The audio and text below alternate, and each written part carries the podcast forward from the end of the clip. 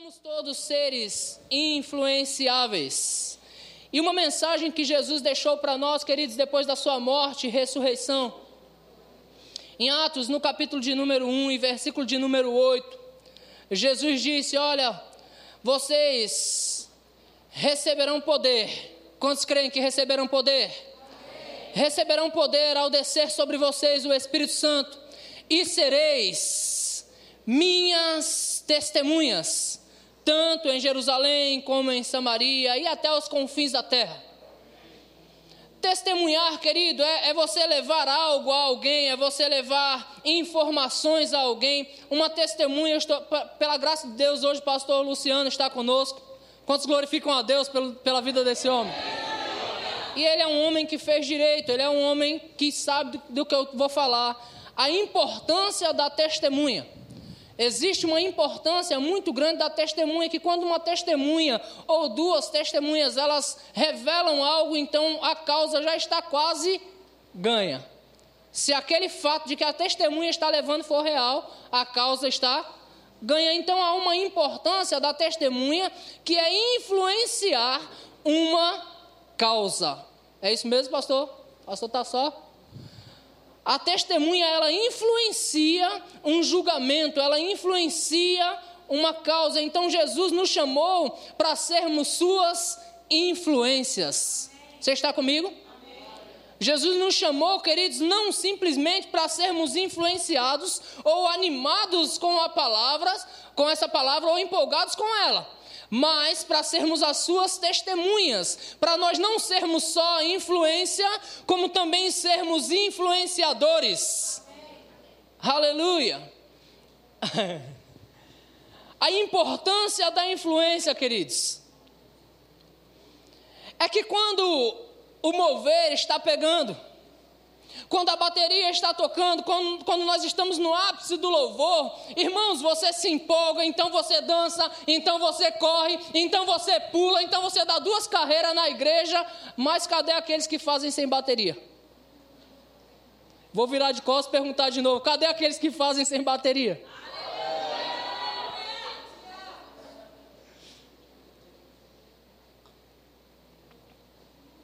Cadê aqueles que vibram, queridos? Primeiro, você sabe que tem que ser alguém primeiro? Alguém tem que fazer primeiro. Eis a importância da liderança da igreja. Nós temos que ler os livros primeiro. Nós temos que estar um passo à frente porque somos influenciadores e todos nós fomos chamados como influenciadores. Agora, que tipo de influência nós estamos levando para o mundo, queridos? E quando eu falo influência, os blogueiros de plantão ficam tudo ligado aí, né? Porque hoje em dia está na moda influencer digital, é isso mesmo? Influenciador digital. Queridos, você foi chamado para ser um influenciador digital, manual, presencial, de todas as formas. E eu quero dizer para você que você querendo ou não, você influencia pessoas. Quantos aqui já imitaram alguém? Se você fala português é porque imitou alguém. Né? Você ouviu alguém falar, então você aprendeu. Querendo ou não, nós influenciamos pessoas, pessoas estão olhando para nós em todo tempo e está eh, nos copiando de alguma forma. Você querendo ou não, irmãos, eu, eu comecei a trabalhar muito novo, aos 17 anos de idade, mais ou menos, eu já estava trabalhando em obras grandes né? E você que já viu uma obra ou já trabalhou em uma, sabe que em obra dá muito nordestino. Você sabe disso? Tem muitos nordestinos em obra. Então, se você visse o meu linguajar de 18 anos, você dizia assim: você não nasceu em Santos de jeito nenhum. Rapaz, tu, tu vai estar tá para lá do, da Bahia já. Nada contra os baianos, amém? Se tem baiano aqui, fique tranquilo. Mas o meu linguajado era totalmente nordestino. Por quê? porque as pessoas do meu convívio eram nordestinos. Então, de vez em quando, rolava até um fio do cabrunco. Da... é, é, pecado falar essas coisas, viu, irmão? Não fala isso não, isso é pecado. Você entende, queridos, que isso não é um linguajar de quem nasceu em São Paulo, cresceu em São Paulo. Mas a, o ambiente em que eu vivia, de certa forma, me influenciava. Você sabe que o ambiente em que você vive, ele pode influenciar você tanto para o bem quanto para o mal. Você está comigo? Mas, queridos, tudo muda quando você decide não ser mais influenciado, salvo pela palavra de Deus, mas agora ser um influenciador. Aonde você chegar, você vai levar pessoas ao seu entendimento. Porque Jesus nos chamou para influenciar. Jesus disse: Vocês serão minhas testemunhas. Vocês levarão essa palavra, vocês levarão esse conhecimento, vocês levarão aquilo que eu influenciei vocês, porque Jesus, ainda em vida, disse: sejam imitadores meus. Ei, aprendei de mim. Jesus falou, irmão, Jesus não veio aqui para aprender com os discípulos. Se, de outra sorte, ele estaria pescando até hoje. Jesus estaria lá lançando redes até hoje. Mas ele veio para influenciar. Ele veio para dizer: Ei, Pedro, larga o que você está fazendo e anda comigo, cara. Anda comigo, que eu vou fazer de você um pescador de homens. Eu vou fazer de você algo maior do que você é. Eu vou influenciar você e levar você a um nível muito maior que você jamais imaginou. A vontade de Cristo para as nossas vidas era nos levar a esse nível. E ele nos influenciou, querido. Ainda que de forma indiretamente, essa palavra chegou até nós, porque Jesus é a palavra e essa palavra nos influenciou. Quantos foram influenciados por Cristo? Amém. Irmãos, como alguns já ouviram testemunhos meus, não meus, mas de outros a meu respeito. A maneira que eu andava, o modo que eu vivia, ei, houve uma influência da parte, da parte do mundo para me levar a andar daquele jeito. O mundo está influenciando pessoas, queridos. O mundo dita que tipo de roupa você deve usar. O mundo dita qual o jeito que você deve falar, o qual o tipo de pensamento que você deve ter. Você está comigo? É tanta luta nesses últimos dias contra a ideologia de gênero. Por quê? Porque o mundo está batendo muito forte nisso. Tentando fazer com que você pense o contrário do que aquilo que você já foi influenciado. O mundo está tentando influenciar você. Nos tentam influenciar de todas as formas. Olha, eh, não é desse jeito, é assim. E se você vê, o mundo anda exatamente de acordo com o mundo. Você já ouviu falar em hip hop lá fora? É ruim nós andarmos como o mundo anda. Mas essa palavra me influenciou. Agora, para que essa palavra chegou para mim, queridos? Quando Jesus falou lá para Pedro: Ei, Pedro, larga o que você está fazendo. Eu estou parafraseando, ok? Larga o que você está fazendo.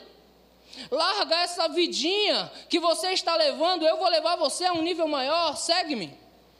Jesus influenciou Pedro o tempo todo, querido, ditando para ele como seria daqui para frente. Pedro, não é mais assim, não é mais pela espada, Pedro. Aquele que se utiliza da espada, pela espada perecerá. Ei, não é mais na sua força, Pedro. Entenda: se eu quisesse, eu rogaria ao Pai, e Ele enviaria doze legiões de anjos para lutar por mim. Não é mais desse jeito.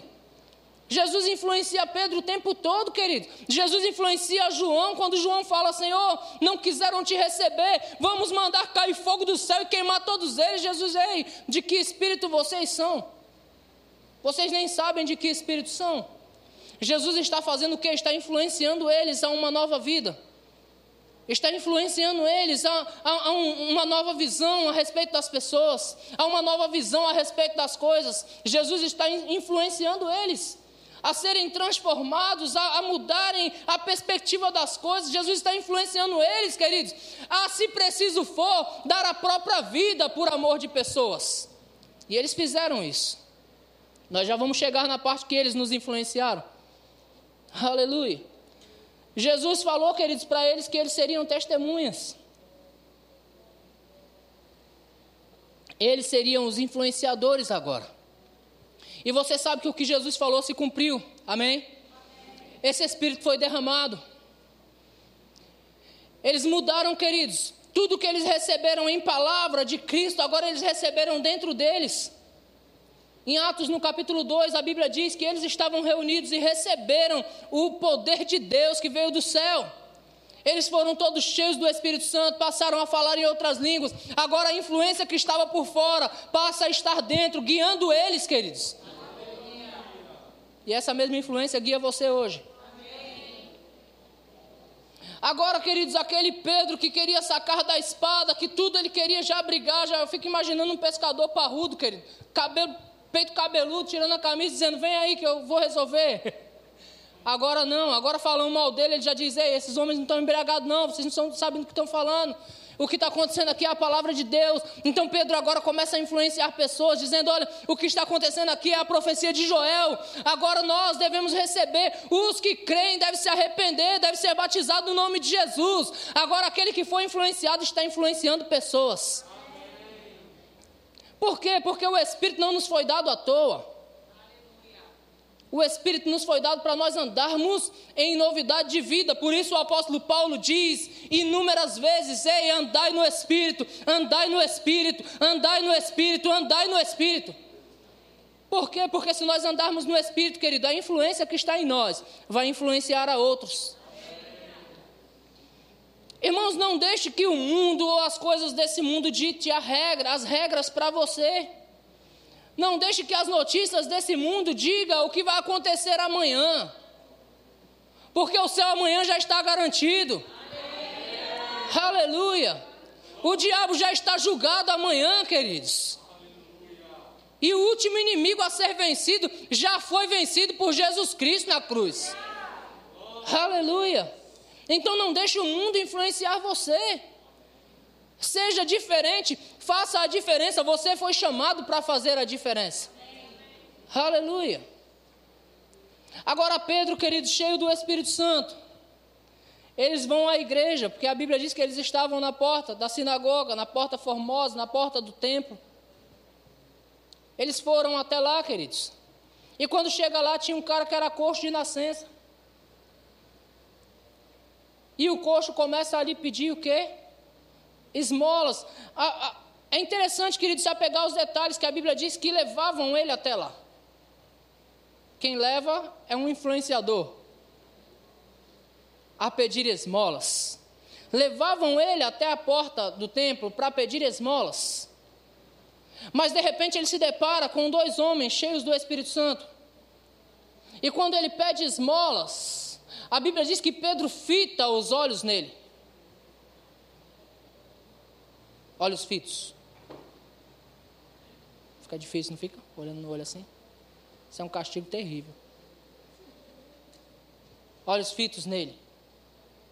E ele olhando para Pedro, esperando receber alguma coisa. Irmãos, todos estão sempre esperando receber alguma coisa.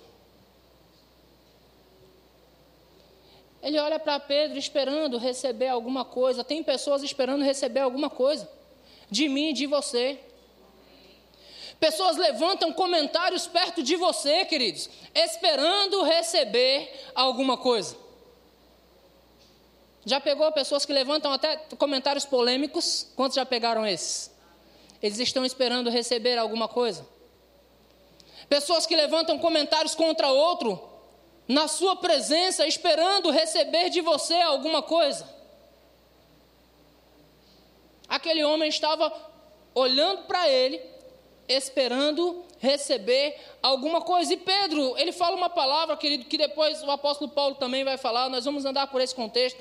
Pedro fala assim: olha para nós. Ei, irmão, já tem uma troca de olhar bem engraçada aí no negócio já existe uma troca de olhar. Pedro está com os olhos fitos nele, ele está olhando para Pedro, esperando receber alguma coisa, mas Pedro fala: Olha para nós, olha para mim. Ei, olha para mim, ele diz: Olha para mim. Quantos estão ousados para dizer isso para qualquer um lá fora? Ei, olha para mim. Porque às vezes nós olhamos para Cristo e entendemos: Cristo fez tudo por todos. Mas hoje você é Cristo para muitos. Pedro olha para o coxo e diz: Olha para mim, olha para nós.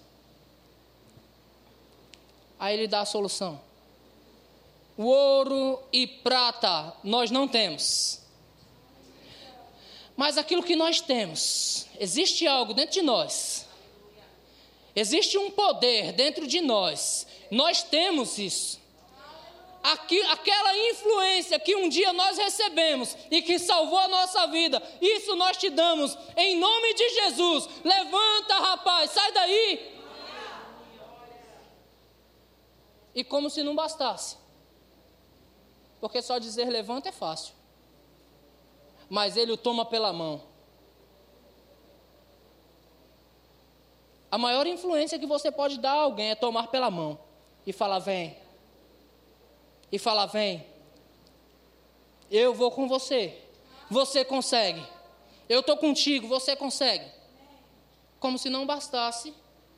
Em nome de Jesus eu te dou isso. Levanta e anda. Agora ele toma pela mão. E sabe o que ele faz? Ele anda. Ele foi influenciado a andar. Até então ele estava sendo influenciado simplesmente a ser paralítico e pedinte. Mas ele encontrou com alguém que tinha recebido uma influência diferente. E ele diz: Agora eu te dou isso, ei. Eu tenho algo. Eu não tenho dinheiro, mas eu tenho algo. E o que eu tenho eu vou te dar. Levanta, rapaz. Levanta em nome de Jesus Cristo Nazareno. Levanta e anda. E ele o toma pela mão.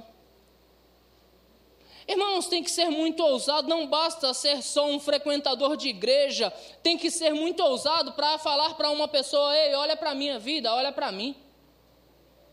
Ei, fita os teus olhos em mim. Quer um espelho de pessoa? Olha para mim. Quantos se arriscam a dizer isso? Quer um espelho de cristão? Olha para mim.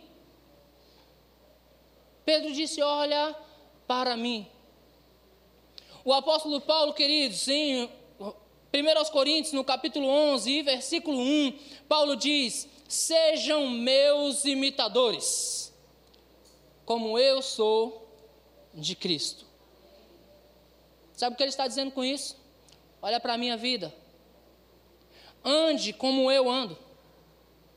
Viva como eu vivo. Faça o que eu faço. Não é faça o que eu digo, queridos. Não é fácil. Irmãos, eu acho muito interessante quando nós estamos passando por algum tipo de situações. Aí você se reúne com alguns crentes e cada um tem uma palavra. Todos os crentes têm uma palavra. Se você se reunir com alguns crentes, querido, dentro de uma situação, cada um tem uma palavra para te dar.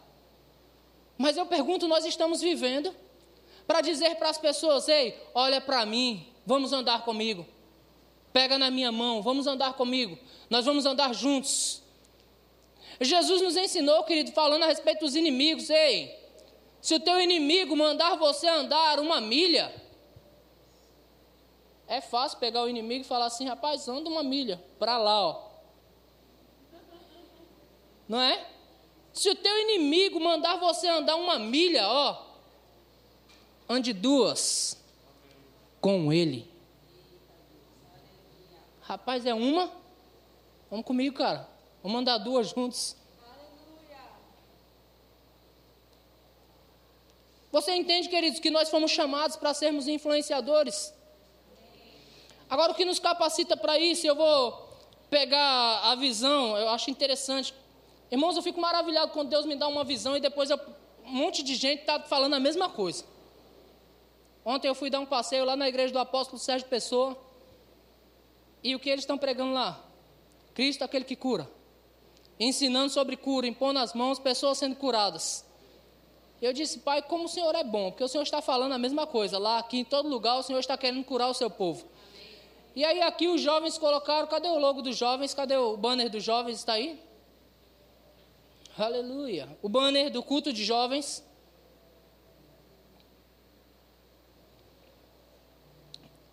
Nossa visão. Não sei nem o que eles vão pregar, porque até aqui eu não sabia que ia ser assim. Então eu não sei como vai ser, porque eu disse esse mês eu não quero saber do culto de jovens. Graças a Deus nós temos liderança aqui. Amém? Mas a nossa visão. Como nós vamos influenciar pessoas com a nossa visão? É importante que você saiba qual é a nossa visão. Amém? E já estava no meu coração falar um pouco com você sobre a visão local. Qual a visão do seu pastor? Qual a visão dessa igreja, queridos? É simples assim, abre sua Bíblia em Gálatas no capítulo 5 e versículo de número 22. A visão está toda aí. Gálatas 5, 22. Eis a visão. Como eu disse, não sei o que, vou, que vão pregar e nem quero pregar a mensagem de vocês, amém? Eu sei que vai vir coisa melhor ainda. Porque Deus só melhora as coisas. Aleluia. Gálatas capítulo 5, verso de número 22.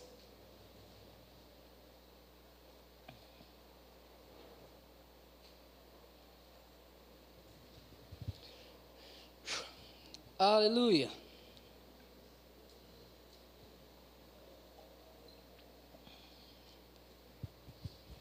Eu vou ler só o 16 e depois a gente pula para o 22. Digo, porém, andai no espírito e jamais satisfareis as concupiscências da carne. Versículo 16. Eis a visão da sua igreja: andar no espírito. Amém. Diga andar no espírito. Irmãos, andar no Espírito é mais do que uma manifestação do Espírito na igreja. Andar no Espírito é mais do que você dar uma carreira ou duas aqui dentro do templo. É andar no Espírito para jamais satisfazer a vontade da sua própria carne. Aleluia. E, no, e no versículo 22 diz: O fruto. Essa versão é diferente, mas tudo bem. O fruto do Espírito é qual o fruto do Espírito, irmãos? Amor. amor. A visão dessa igreja é andar em amor. Amém. Você está comigo? Ei, irmão, se nós andarmos em amor, jamais teremos problemas aqui dentro. Primeiro passo. Se nós andarmos em amor, os problemas no da nossa casa vai reduzir, querido, no mínimo a 80%. Por quê? Porque você não, não depende só de você na sua casa. Se nós andarmos em amor aqui dentro, todos andando em amor, o problema aqui zero. Aqui é possível, amém? Porque aqui só tem gente crente, fervoroso, cheio do Espírito, crente cumpridor da palavra, crente que anda naquilo que Jesus falou. Então aqui fica fácil. Se nós andarmos nessa visão, queridos, não andando na carne, mas andando em amor, porque esse fruto do Espírito, essa influência já está dentro de você. Quando você recebeu a Jesus, você nasceu de novo e nasceu do Espírito. E quando você nasceu do Espírito, a influência do Espírito vem sobre você. Não, como eu disse, não o poder do Espírito com as manifestações, mas o dom do Espírito, a graça de Deus com o dom espiritual veio sobre você e o Espírito passou a viver dentro de você e agora você pode andar nesse fruto. O fruto do Espírito é amor. E o amor, irmãos, é fácil você entender, é só você ler o que está escrito em 1 Coríntios, no capítulo 13. Se você for, vou falar assim, o bam bam bam, o top da galáxia, se você não andar em amor, não serve para nada. É o que diz as escrituras, queridos. Não nessas palavras, essas são minhas. Mas você pode ser o cara. Se você não estiver andando em amor, isso não vai servir para nada. E uma pessoa que anda em amor, ela influencia pessoas. Não tem como não influenciar pessoas, queridos. Uma pessoa que anda em amor, ela faz a diferença onde ela estiver. Por quê? Porque quando você tiver a oportunidade para julgar alguém, para condenar alguém, o seu julgamento vai ser um julgamento em amor. Você vai dizer, ei, essa pessoa pode melhorar, essa pessoa pode mudar. Quando você está andando em amor, querido, a perspectiva das coisas é diferente. Você não vê mais como o mundo vê. Porque o mundo, querido, já está condenado e condenando uns aos outros. No mundo se dá pena de morte, facinho. Mas nós andamos no amor. A nossa influência, é o que tem dentro de nós, queridos, é isso que nós transmitimos para as pessoas. Ei, como pode uma pessoa ser assim? Como eu brinco com alguém dizendo sangue de barata. Não é não, queridos. É porque nós amamos pessoas. É porque nós não queremos o mal das pessoas. Irmãos, como é fácil às vezes julgar pessoas. Eu estou falando até entre nós mesmos. Irmão, se você soubesse que essa pessoa que está do seu lado é alguém periculoso, ou alguém adúltero, ou alguém maldoso ou maldizente, você te, certamente mudaria até de cadeira. Mas quando você anda em amor, não. Quando você anda em amor, você abraça. Você chega mais perto. Você diz, Eu estou contigo. Você toma pela mão e diz, Ei, vamos andar juntos. Aleluia. O amor não suspeita mal. Você sabe que o amor não suspeita mal? Tá todo mundo falando, ah, não sei não, esse fulano aí, ó. Aí você diz, rapaz, fulano é bênção. Quantos já ouviu essa frase? Rapaz, esse é bênção. Por quê, querido? Porque você anda em amor. Amém? Qual o outro que está dentro do fruto do Espírito aí? Alegria. Diga, eu sou do verbo. Irmãos, verbo da vida, verbiano não anda entristecido por aí, não. Verbiano não anda melancólico por aí, não. Ei, como é que você está, rapaz? Rapaz, estou passando por luta, pastor. Ei, deixa eu te dar uma boa notícia: sua luta já foi vencida. Irmãos, quando o apóstolo Paulo escreve em, em 1 Coríntios capítulo 15 que o último inimigo a ser vencido era a morte. Mas por causa de Jesus Cristo, irmão, se cumpriu o que estava escrito: tragada foi a morte pela vitória. Onde está a morte, a tua vitória? Onde está a morte, o teu aguilhão? Nós vamos ficar entristecidos com o quê? Com falta de dinheiro? Irmãos, falta de dinheiro, eu te dou uma boa notícia. Você pode não ter hoje, mas amanhã você pode ter. De repente, uma herança bate na sua porta. De repente, você fez lá um objeto que alguém valoriza demais e paga uma fortuna por ele.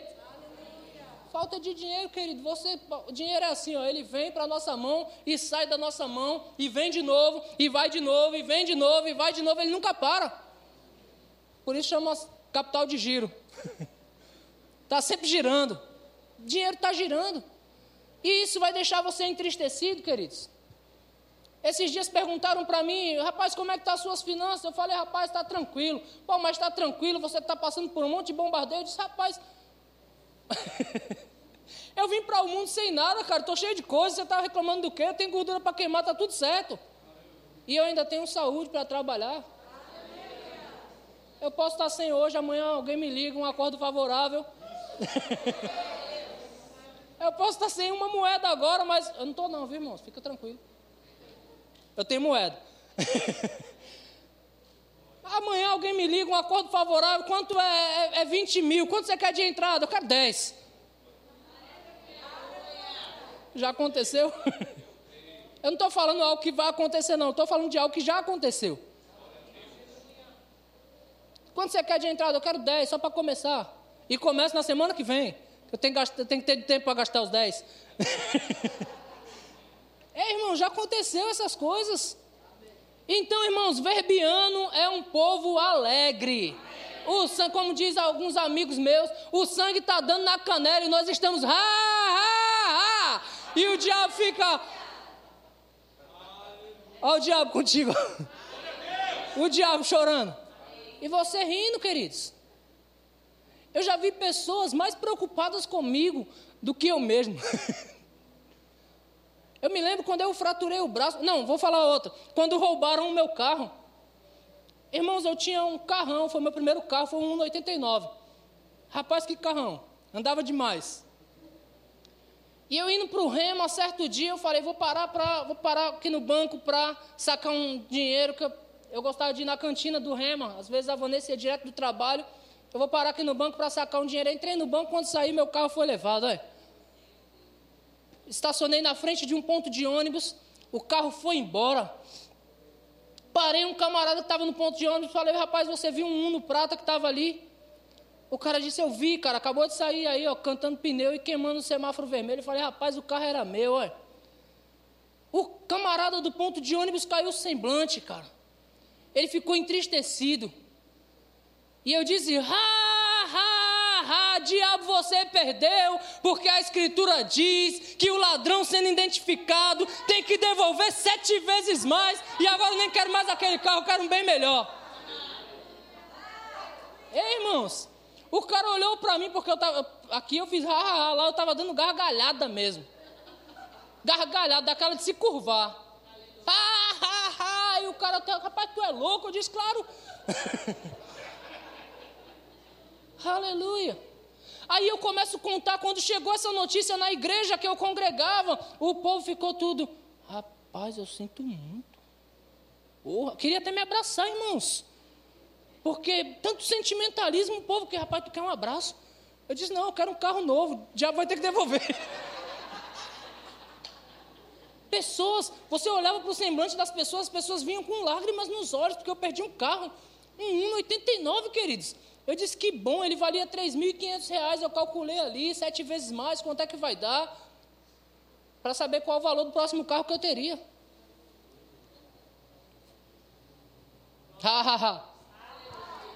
Certo dia eu passando, três dias depois, foi o tempo da ressurreição, tá?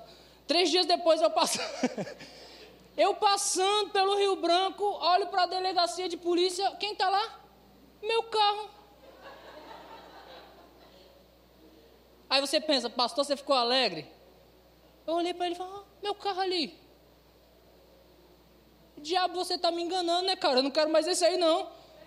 Você está pensando que eu vou ficar com esse? Você não vai me enganar, não. É sete vezes mais. Esse aí não é mais meu, não. Vou lá fazer o documento, mas não é mais meu, não. Ele sai daí direto para venda. E sabe o que aconteceu? Veio um carro no valor de sete vezes mais. Irmãos, verbiano não anda triste, essa é a visão.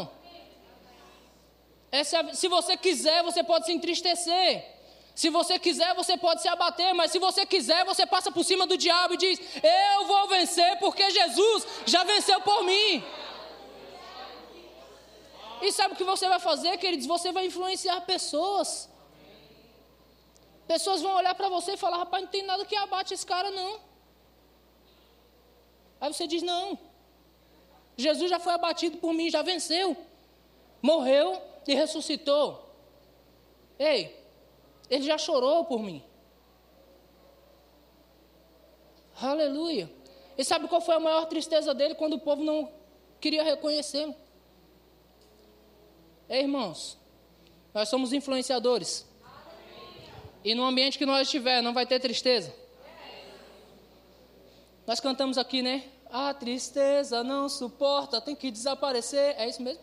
A letra está quase alinhada. Não tem como a tristeza suportar, querido, num ambiente de alegria. Ah, ah, ah. Ah, ah, ah.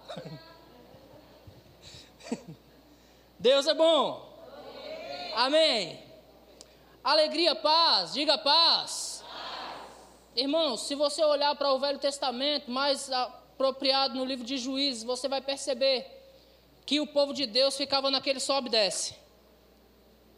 Vez por outra, o povo estava perdido e guerras estavam se levantando. Aí Deus levantava um libertador. Aí o libertador vinha, vencia os exércitos inimigos. Aí a Bíblia diz: e o povo teve paz por 40 anos. Aí depois o povo pecava de novo, guerras vinham, vinha problemas, eles eram vencidos de novo. Aí Deus levanta outro libertador. Aí a Bíblia diz: e o povo teve paz por 80 anos. E depois continua, isso umas quatro a cinco vezes. Se você for lendo até chegar em Gideão, o povo tinha guerras e paz por tantos anos. Guerras e paz por tantos anos. Então Deus viu que o seu povo estava atribulado, estava perturbado, o diabo estava vencendo, e Deus mandou um libertador de uma vez por todas, queridos. A Bíblia diz: príncipe da paz. Ele mandou o libertador aí você vai ficar sem dormir de noite por falta de paz. Pastor, só Deus sabe o que eu estou passando. Deus sabe, queridos. E Deus já enviou Jesus para vencer por você. Irmãos, agora se você anda cabisbaixo, abatido, ei, que influência você está levando às pessoas? Que Deus é esse que você serve? Quem você vai continuar, quem, quem você vai conseguir trazer para esse reino, para essa visão, se você está andando. É galinha que fica olhando para o chão. Águia voa. Agora, se as pessoas vierem com problemas para você, você é o que resolve. Amém? Diga, eu sou o que resolve. Você pode declarar comigo, eu vou dormir de noite todas as noites. Eu não perderei noite de sono. Eu não ficarei perturbado. Irmãos, as escrituras diz, querido, em tudo vocês são atribulados, porém não angustiados, perplexos, porém não desanimados, perseguidos, porém não abatidos. A paz de Deus, que excede todo entendimento, reinará em vossos corações. Qual a visão da igreja? É paz. Qual a visão da igreja? Amor, paz, alegria. Amém. Qual a visão dessa igreja? Diga, bondade. bondade. Sabe o que é bondade? É você ser participante em toda boa obra. Amém. Amém. Benignidade. Longanimidade. Eu gosto dessa palavra, querido. Sabe por que eu gosto dessa palavra? Porque quantas pessoas eu conheço de pavio curto? Sabe o que é pavio curto, né? Acendeu aqui já explodiu. Quando uma pessoa é longânimo, querido, ó, o pavio está aqui, a dinamite está lá do outro lado. Ó. Isso é longanimidade. Aí o fogo acendeu lá, um monte de situações vai vir soprando. Para você não explodir. Às vezes você mesmo precisa soprar. Psicólogo ensina isso. Tá com raiva? Respira. Você soprando seu pavio para você não explodir. Porque quando você explode, querido, causa dano e efeitos colaterais. Sabe o que é isso? Você explode, causa dano em você e espalha para outros. O verbo da vida é um povo longânimo. Amém. Amém. Aleluia. Ninguém consegue te irritar, não, não, cara. Nenhuma situação consegue te irritar, não, não. Tem pavio. Tem bastante pavio para queimar. Vez por outra, Jesus vem e pisa assim para apagar o fogo. Aleluia. Verbo da vida, queridos, nós somos um povo influenciador, nós influenciamos o povo a cantar, a dançar, a exaltar o nome do Senhor, a glorificar ao Senhor. Sabe quem faz isso? Eu e você. Aí eu quero te dar um conselho: não espere a música para dar umas carreiras na igreja, não. Não espere a música para dar uns glória, não. Aleluia. Aleluia. Por quê? Você é influenciado ou influenciador? Aleluia. Seja você o primeiro, queridos, a orar em outras línguas. Você sabe que tem pessoas na igreja que têm vergonha de orar em outras línguas? Sabe disso não? Quantos sabem disso? Levanta a mãozinha aí para eu ver. Tem pessoas na igreja que têm vergonha dessas coisas. Elas foram batizadas com o Espírito Santo, mas elas têm vergonha. Aí você chega do lado dela e começa, recachodoye da manastrodoye. Aí daqui a pessoa, a pessoa está, uh, rapaz, assim, assim. Ou então ela te chama de doido. Mas você está influenciando pessoas. Aleluia. Comece, levante as mãos. Grite, glorifique, ensine pessoas. Irmãos, você, sabe, você pode ser até um doutrinador ensinando doutrina. E a nossa doutrina é da fé. Amém. Amém. Diga eu sou um influenciador. Tem muito mais, mas toda vez que eu chego aqui, o relógio não me ajuda. Nós somos os da fé, nós influenciamos pessoas à fé. Amém. Nós influenciamos pessoas à cura. Está doente, vem para a igreja. Pastor, mas eu estou doente, a recomendação é, está gripado, não vai na igreja. Irmãos, não, não, não, não, não, não, não. O mundo está falando isso, está gripado, não vem na igreja não. É perigoso. Eu vou dizer para você, é perigoso você ficar curado. Quando você está enfermo e vem na igreja, você corre sério risco de ficar curado. Porque Jesus disse assim: tem algum enfermo no meio de vocês, chame os presbíteros da igreja, esses imporão as mãos, orarão pelos enfermos, ungirão com a unção, a oração da fé, salvará o enfermo, não vai contaminar outros, não. Sabe o que vai contaminar outros nessa igreja? A nossa fé, a nossa perseverança, o amor que nós temos pelo Senhor, o amor que nós temos uns pelos outros. Isso é que vai contaminar, queridos. Isso é que deve se espalhar. Tanto em Jerusalém quanto em Praia Grande, Santos e até os confins da terra. É essa palavra que deve se espalhar. É isso que nós devemos espalhar, queridos. Proliferar toda a terra, encher toda a terra com essa palavra. E não com o que estão falando, não. Diga eu sou um influenciador. Aleluia. Ande nessa visão, queridos. Ande nessa visão. E a última coisa que eu quero falar com vocês. Aleluia. Eu vou pegar aqui porque meu iPad, porque eu anotei alguns versículos e eu quero compartilhar com vocês. Uma coisa que eu quero passar para vocês: essa igreja é uma igreja que trabalha. Amém. Amém. Nós amamos ao Senhor e por isso nós trabalhamos para Ele. Amém, queridos? E eu quero dizer a você, como igreja agora, local, como pastor local, que em qualquer área da sua vida, querido, se você trabalhar bem algo, aquilo cresce. Quantos empresários nós temos aqui? Se você trabalhar bastante, a sua empresa vai crescer. Se você trabalhar diligentemente, elaborar planos, elaborar projetos e fazer bons trabalhos. Irmãos, e trabalhar, porque tem gente que quer a sua própria empresa para poder acordar a hora que quer, está fora. Essa visão é uma visão de preguiçoso.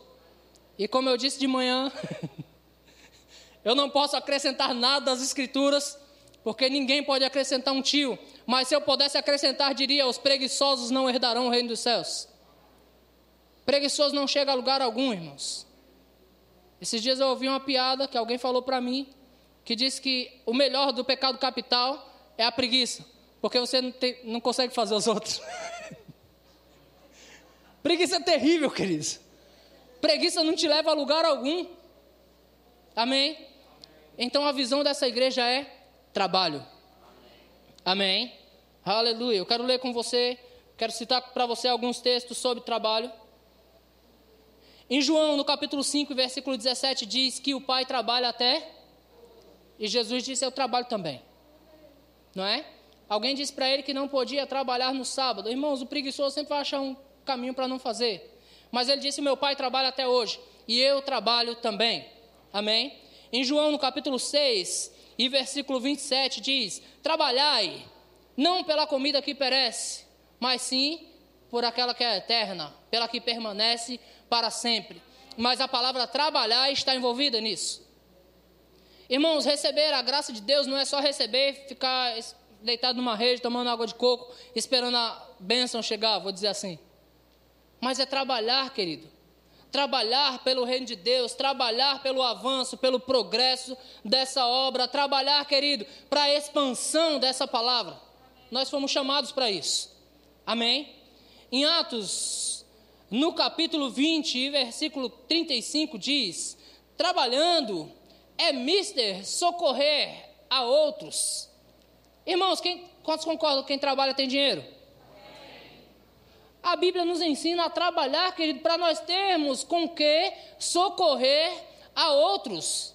Já pensou alguém chegando na sua casa pedindo um pão e você não tem? Não, não tenho, cara, eu não trabalhei. Mas a Bíblia nos ensina a trabalhar. Amém. Romanos, no capítulo 4, versículo 4, diz: Ao que trabalha, o salário não é atribuído como favor, e sim como justiça. O estava falando aqui sobre dízimo, e ele falou assim: rapaz, eu ouvi isso numa ministração. E eu ouvi algo numa ministração sobre dízimo, queridos. Quantos entendem que quando você está dizimando, você está trabalhando fora para enriquecer a igreja? Quando eu digo enriquecer a igreja, é o próprio ambiente que você está, amém, queridos? É, cadeiras estofadas, ar-condicionados melhores, é uma mobília maravilhosa para o nosso departamento infantil, é um prédio maior, com capacidade para pelo menos 500 pessoas. Amém. Verbo café. Eu quero ter um verbo café, irmãos. Eu vi um tão bonito ontem em Jundiaí que eu falei, rapaz, eu quero um desse. Nós podemos ter um desse. E aí, dentro desse texto, ao que trabalha, o salário não é atribuído como favor, e sim como justiça. Irmãos, quando você contribui na igreja, sabe, você está sentado numa cadeira com justiça. Quando você não está contribuindo, você está sentado numa cadeira que alguém pagou por ela. A visão dessa igreja também é justiça. Amém. Você está usufruindo de tudo que pagaram para você. Então, seja um colaborador. Isso também é trabalho. Porque ao que trabalha, o salário não é atribuído como favor, e sim como justiça. Quando é, queridos, que nós vamos oferecer favor? Quando as pessoas chegarem de fora, quando elas receberem a, a, influência que nós levamos até elas. Então elas vão chegar aqui e vai pegar tudo pronto. Elas receberão como favor, mas nós é como justiça. Amém? Amém? Você vai congregar numa igreja a cara que você estabelecer. Cara, um amém para isso. Um amém para isso. Mas é verdade assim mesmo, irmãos. Amém? Espera que endoidou aqui. Isso, voltou. Voltou, vamos lá. Em Gálatas, no capítulo 4, e versículo 11, diz: o apóstolo Paulo está falando com os Gálatas e ele fala: receio que por vós eu tenha trabalhado em vão. Paulo trabalhou pelaquela igreja e aquela igreja estava retrocedendo, mas ele disse: Eu posso ter trabalhado em vão. Houve um trabalho. Em Efésios, no capítulo 4, versículo 28, diz: Não furtes, mas antes trabalhe. Visão da igreja, amém? amém. É... Segundo Tessalonicenses 3:10, se alguém não quer trabalhar, também não coma. Segundo Timóteo 2:6, o lavrador que trabalha, ele é digno do seu salário. Então, visão da sua igreja andar em amor, alegria, paz, tudo que você já tem aí dentro. E trabalho é uma visão dessa igreja. Quer ver as coisas crescer, querido? Trabalhe. Quer ver as coisas crescerem? Se empenhe. Ei, quer ver os seus filhos bem criados? Deixa eles dormirem até as 10, porque você gosta de dormir mais. Aí você vai ver quem você vai criar. Mas acorde cedo, faça diferente. Prepare o café deles e diga: acorda. Que isso não é hora de estar dormindo, não. É fala Deus ou cala Deus? Eita, meu Deus. Quer ver sua casa desenrolar bem, querido? Trabalhe por ela. Quer ver sua casa bem organizada? Tra... Irmãos, eu costumo dizer que às vezes nós não podemos manter um alto padrão. Algumas pessoas não podem manter um padrão elevado, mas mantenha o seu padrão limpo. Mantenha o seu padrão organizado para que as pessoas cheguem e vejam o seu padrão limpo e organizado, e você precisa trabalhar por isso. Porque às vezes nós vemos a panela velha e dizemos: ah, essa aí não compensa mais arear, não. E a panela está preta. Eu vou parar de falar isso, tá? Eita, meu Deus. Às vezes vemos o chão velho e não queremos nem lavar mais. Irmãos, tudo que você se empenhar, você vai ter, você será bem sucedido. Tudo que você investir tempo, tudo que você investir, querido, você, quando você investe você em algo, coisas acontecem. Então a visão dessa igreja é também trabalho. A visão dessa igreja é compromisso com as coisas de Deus, também com as nossas. Amém? Você não pode ser uma bênção na igreja e ser uma negação para a sua família. Aleluia. Quer saber como uma pessoa é realmente? Pergunta para a família. Aí você vai saber quem é a pessoa realmente. Aqui todo mundo é benção. Amém, queridos? Então se desenvolva nisso, seja uma influência na sua casa, seja uma influência no seu trabalho, seja uma influência na sua igreja, querido. Deixe que o povo veja você sendo o primeiro a carregar o peso e dizer assim: não, vamos lá, eu pego. Não seja aqueles que vê cadáver no chão e pula assim, não. Rapaz, não é comigo não. Aí pula para não passar. Se envolva, querido, seja compromissado. Amém. Diga eu sou. uma influência. Amém. Ministério de Louvor pode subir comigo. Aleluia. Deus é bom. Você está pronto para tomar ceia?